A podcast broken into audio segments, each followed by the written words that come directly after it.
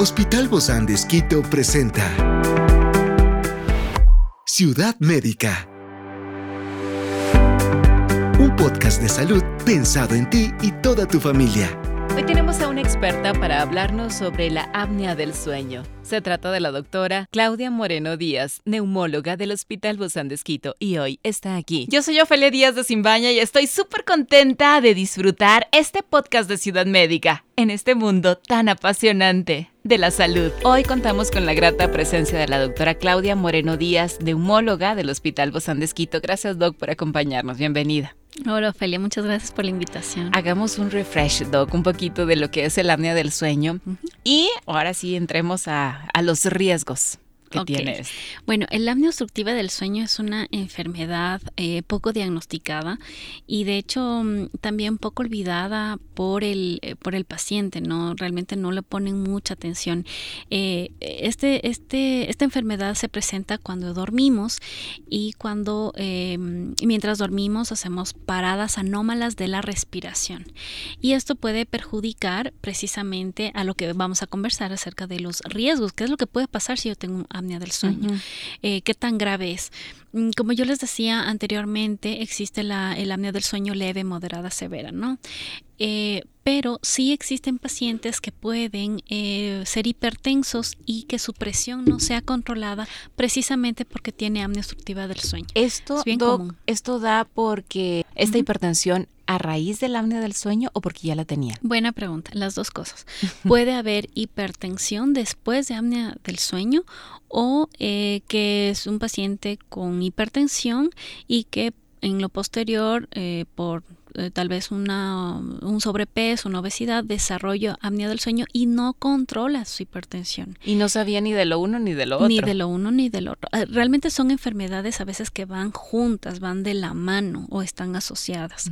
Eh, y sí se ha visto varias, varias causas de, o, riesgo de, del apnea. Por ejemplo, también el apnea puede ser la consecuencia de una fibrilación auricular, es decir, que el corazón no lata adecuadamente o de forma irregular, porque el paciente tiene apnea del sueño. Entonces, estas ah, paradas en la respiración durante el sueño provocan que en nuestro cuerpo se esfuerce más, haya una circulación anómala, eh, haya una eh, también eh, los latidos del corazón irregulares eh, y mm. si es que no llegamos a un diagnóstico pues nunca vamos a saber de la otra enfermedad ni tampoco controlarlo. O sea, lo primero entonces es el apnea del sueño o, va todo a la par, cosas. Ajá.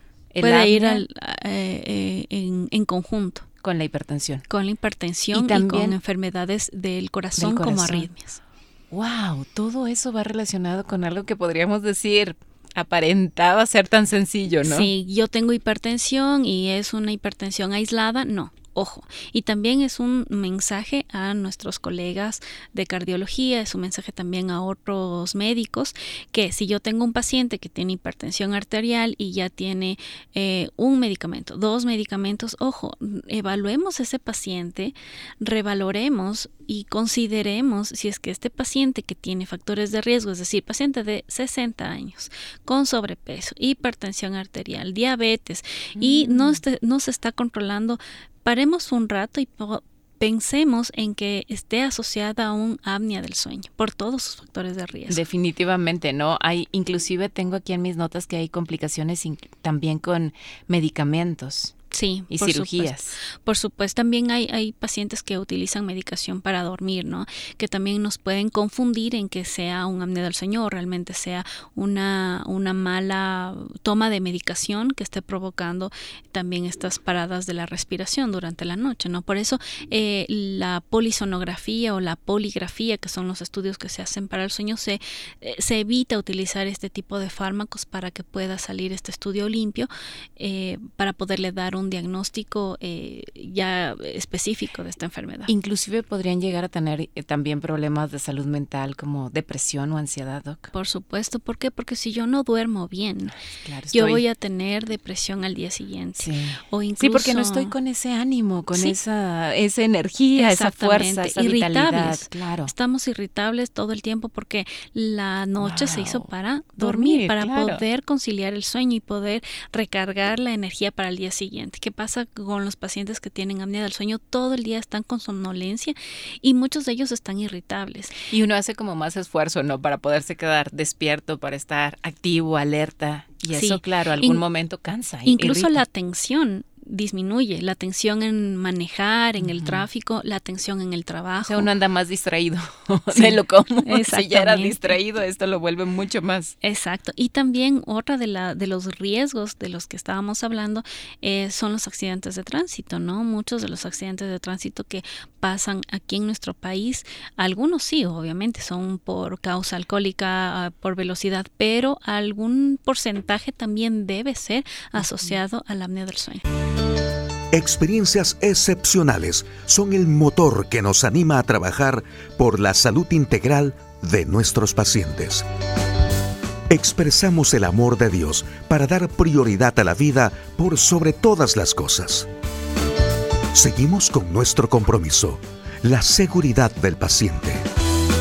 Hospital Bozán de a la gloria de Dios y al servicio del Ecuador. Qué, importante es esto porque toda esta somnolencia diurna puede afectar el bienestar general, la calidad de vida, eh, los cambios de humor, la ansiedad, la, depresión. Bueno, realmente no tener un sueño reparador afecta en todos los ámbitos de la salud. Sí, incluso hasta nutricionales, ¿no? Porque el paciente sigue aumentando de peso, ¿no? Y, y, como decías, de la parte e, este, emocional también, por supuesto. Todo se vuelve como se, se, se sobredimensiona cuando llega esto por no tratarse justamente el apnea del sueño, algo tan importante. Sí, por, es que, mira, lo que pasa es que eh, el tema del, del, apnea del sueño es, como te digo, olvidado para el paciente, incluso minimizado por los familiares. O incluso llega a ser un tipo de, de broma, ¿no? De que, ah, mi esposo ronca, pero como algo gracioso. claro. Exactamente. Y de hecho hay, hay causa puede ser una causa de divorcio. Sí, sí, sí. Sí, existe. Sí, se ha Las causas de divorcio. sí es así, en verdad. Tengo aquí también, Doc, oye, o sea, cada vez me estoy dando cuenta que esto realmente es muy grande, muy grande y muy grave también. Pero también puede ser resuelto fácilmente cuando se, se, conoce el diagnóstico. Esta apnea del sueño también puede aumentar el riesgo de desarrollar resistencia a la insulina y diabetes tipo 2. Sí, exactamente. Por supuesto que sí.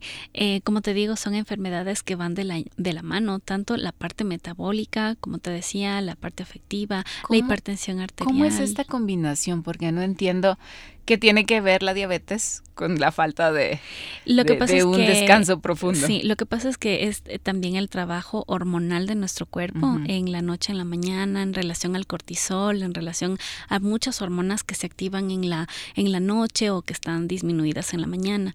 Eh, tenemos niveles de cortisol tanto en la noche como en la, eh, en la mañana. Y usamos insulina. Exactamente. Entonces, y, y, si tú ves también, ah, hay pacientes que trabajan en la noche porque su trabajo lo, dedican, pacientes que, no sé, trabajan en bares o los guardias de seguridad, las los enfermeras, nosotros. Que hacen los turnos ¿no? y las guardias. Y sí, y sí nos afecta realmente, sí. Y sí hay una, una asociación por esto, por la, el tema hormonal, por la activación de estas hormonas, sobre todo el cortisol.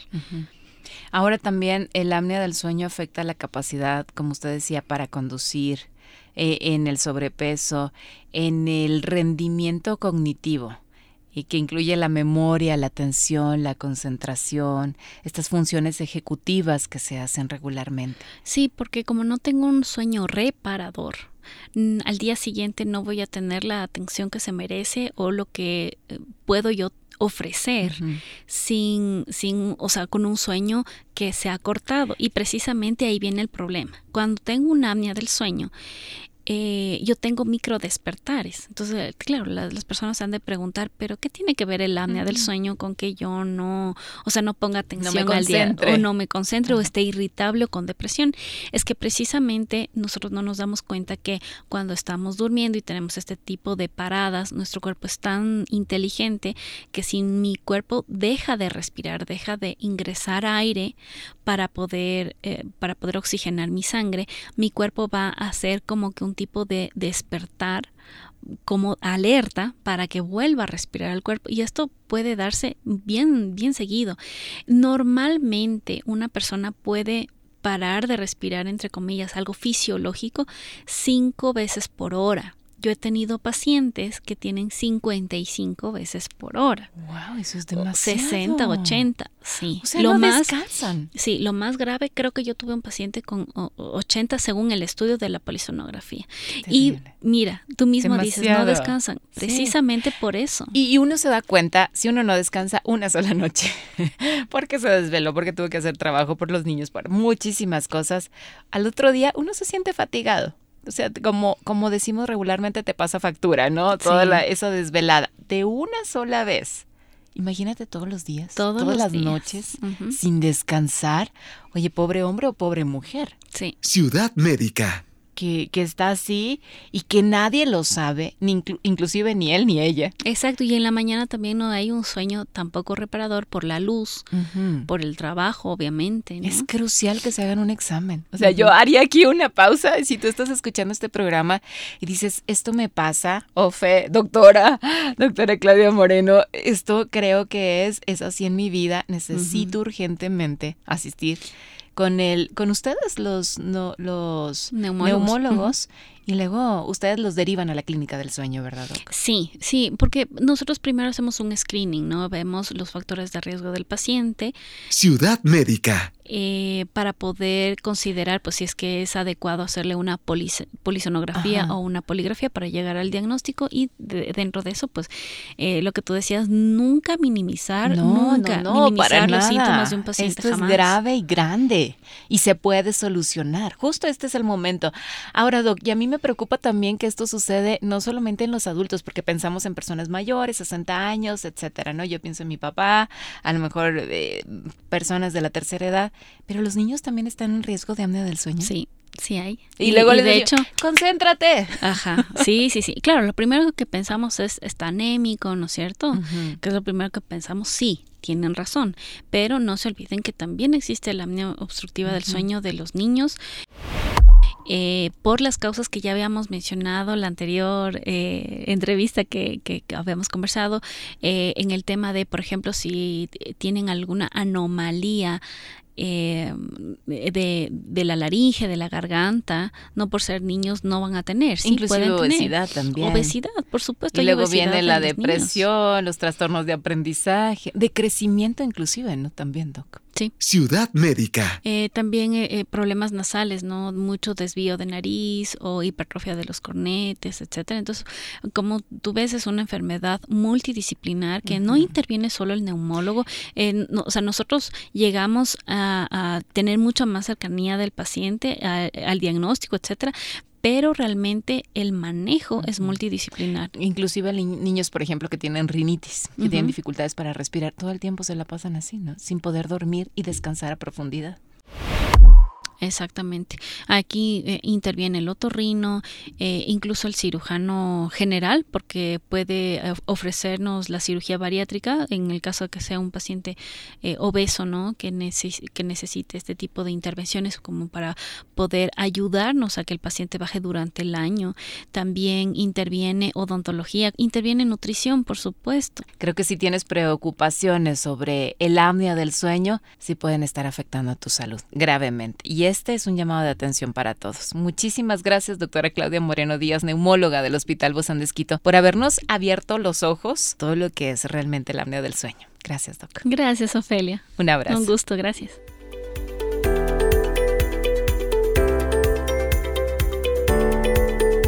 Esta es una producción del Hospital Bozán de Esquito con el apoyo de HCJB. Encuentra este podcast de salud en las redes sociales como Spotify, SoundCloud y todas las plataformas digitales. Gracias por acompañarnos en este capítulo de Ciudad Médica, un espacio para tu salud. Hasta la próxima.